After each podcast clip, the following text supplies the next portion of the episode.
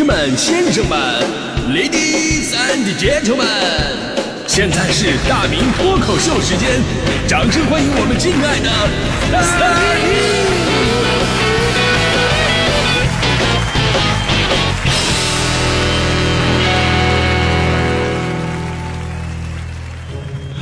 好，欢迎各位来到今天的大明脱口秀，我是大明。哎，这两天这个老干妈呀，真的是太火了。这个说到老干妈这个辣椒酱呢，真的是无数人的回忆，你知道吗？能想起来的那都是宝贵的奋斗的青春啊！你比方说，在我们上大学的时候，老干妈就已经属于我们这一代人的下饭神器了。尤其当你五百块钱生活费啊转瞬花光的时候，最省钱的方式是什么呀？在学校的食堂打四两米饭，然后加一碗免费汤。然后拿出自己之前就准备好的老干妈，啊，也能凑一顿呢，也能吃的满嘴流油啊，以至以至于每个月啊，就有人为了赚钱，你知道干出什么事儿啊？在寝室一楼的黑板上写上转让老干妈信息，比方说，二零三寝室刘同学转让半瓶老干妈，月初买入正品行货。才吃了一半，里边还有很多牛肉，没怎么舍得吃。平时吃完就拧上盖，外表九成新，只限楼内交易，支持现金银行卡，价格面议，非诚勿扰。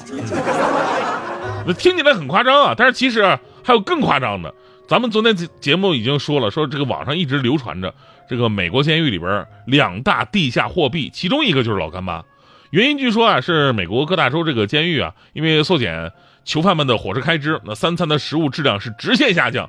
导致很多啊，这个食物是难以下咽。那偶然的一次机会呢，有一个犯人带进了一瓶老干妈，被其他犯人发现，呃，并且品尝，于是那抹骄傲的红色成为了大部分囚犯的一个精神支柱，你知道吧？据内部人士说，你永远不知道老干妈意味着什么，只要你掌握了货源，你就拥有了地位和趋之若鹜的小弟啊。而另外一个硬通货呀，也是来自中国，叫马应龙。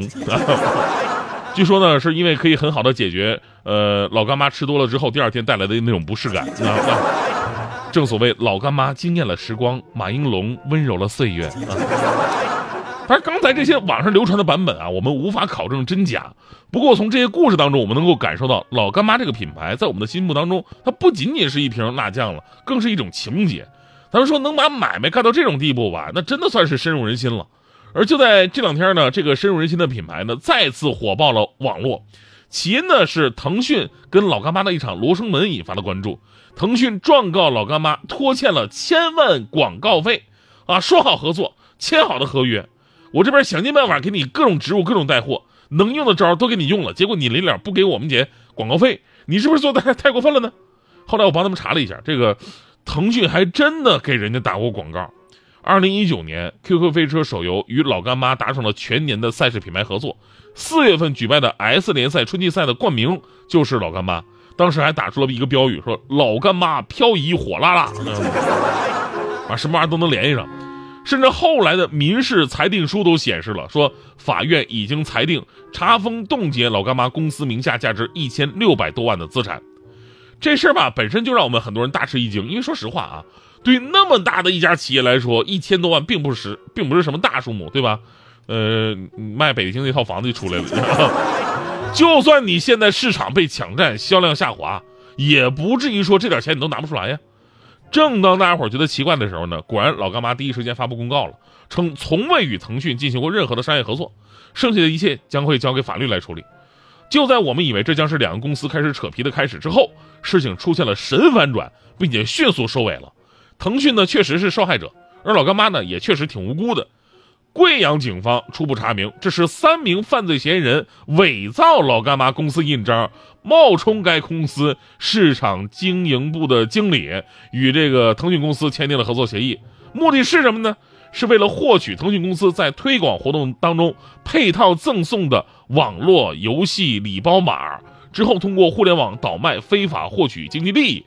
目前这三个人已经被刑拘了，就整了半天呢，是腾讯被仨骗子给骗了。腾讯后来自己都崩溃了。我看这个昨天他们公关总监张军在朋友圈晒图，称腾讯食堂今天晚上只有老干妈一个菜。早些时候呢，腾讯公司在官方微博还回应被骗一事，称一言难尽，并为了防止类似事件再次发生，以一千瓶老干妈为礼品，征求类似的线索。哎呀，于是老干妈成为了这次事件的最大赢家。你看啊，上上下下几次热搜头条什么的，然后一分钱广告费都没花。你而且你这时候来个回手掏，老干妈反反告一波腾讯说没经我们同意，你们凭什么使用我们老干妈的标志在这个游戏里边？你说不定还能赚一笔。反正这事儿吧，貌似是告一段落了，因为进行的太快，而且太离奇。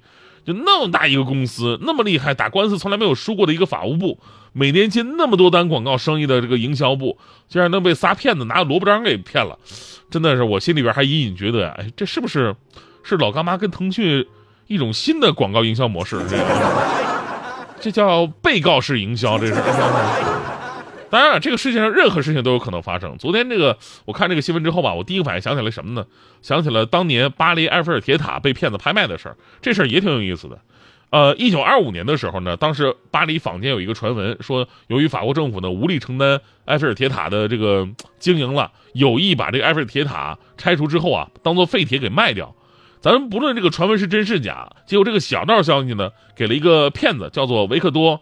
呃，拉斯提格一个施展才华的机会，他呢先把自己伪装成一个政府官员，然后呢租了辆豪车，邀请五位废品收购商参与竞标埃菲尔铁塔的拆除项目，而且呢请他们都是住的超级豪华的酒店，豪车接送这种待遇，整得像模像样的。然后呢还故作神秘说啊，这个政府啊不想让公众知道这个事儿啊，你们都不要声张，毕竟影响太大。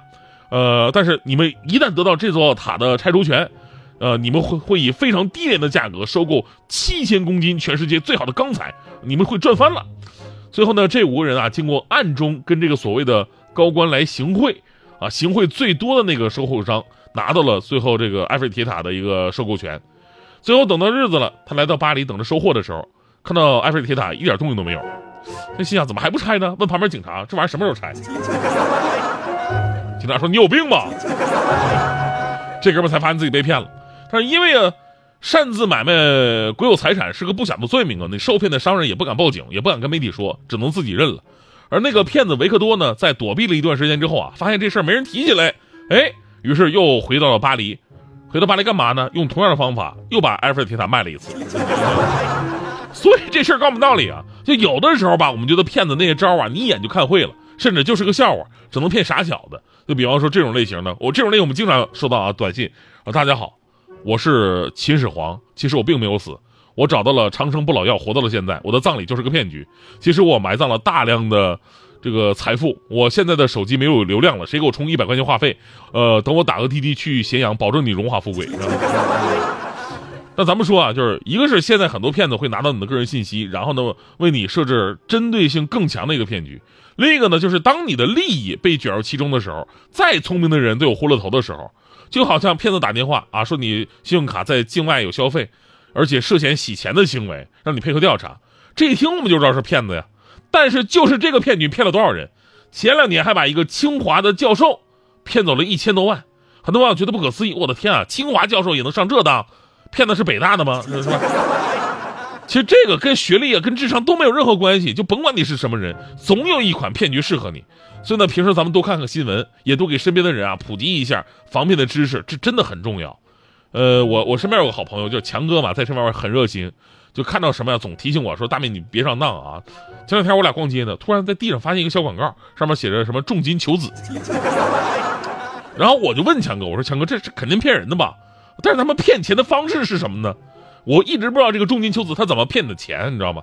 然后强哥当然特别得意啊，其实特别简单，他们呢会找你收这个体检费啊。首先你得体检呢，对吧？看你的基因好不好啊？还有什么关系费、乱七八糟的费，什么跟人家竞争下边都贿赂的那个钱，加起来得有六七万吧。我一听就明白啊，这么回事啊，挣这个钱啊？问题是这么明显的骗局，能有人上当吗？强哥说那肯定有啊，不然我是怎么知道那么详细的呢？啊！我掩视而不见，在逼一个最爱你的人即兴表演。什么时候我们开始收起了底线？顺应时代的改变，看那些拙劣的表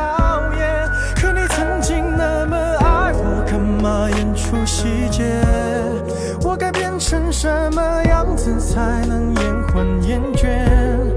原来当爱。放下防备后的这些那些，才是考验。没意见，你想怎样我都随便。你演技也有限，又不用说感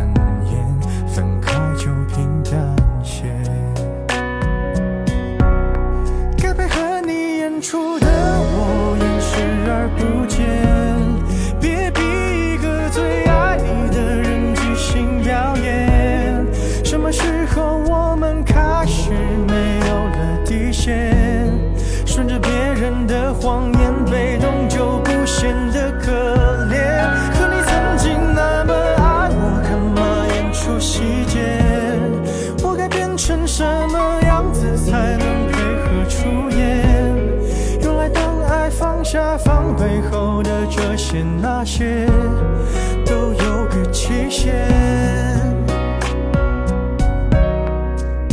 其实台下的观众就我一个，其实我也看出你有点不舍，场景也习惯我们来回拉扯，还计较着什么？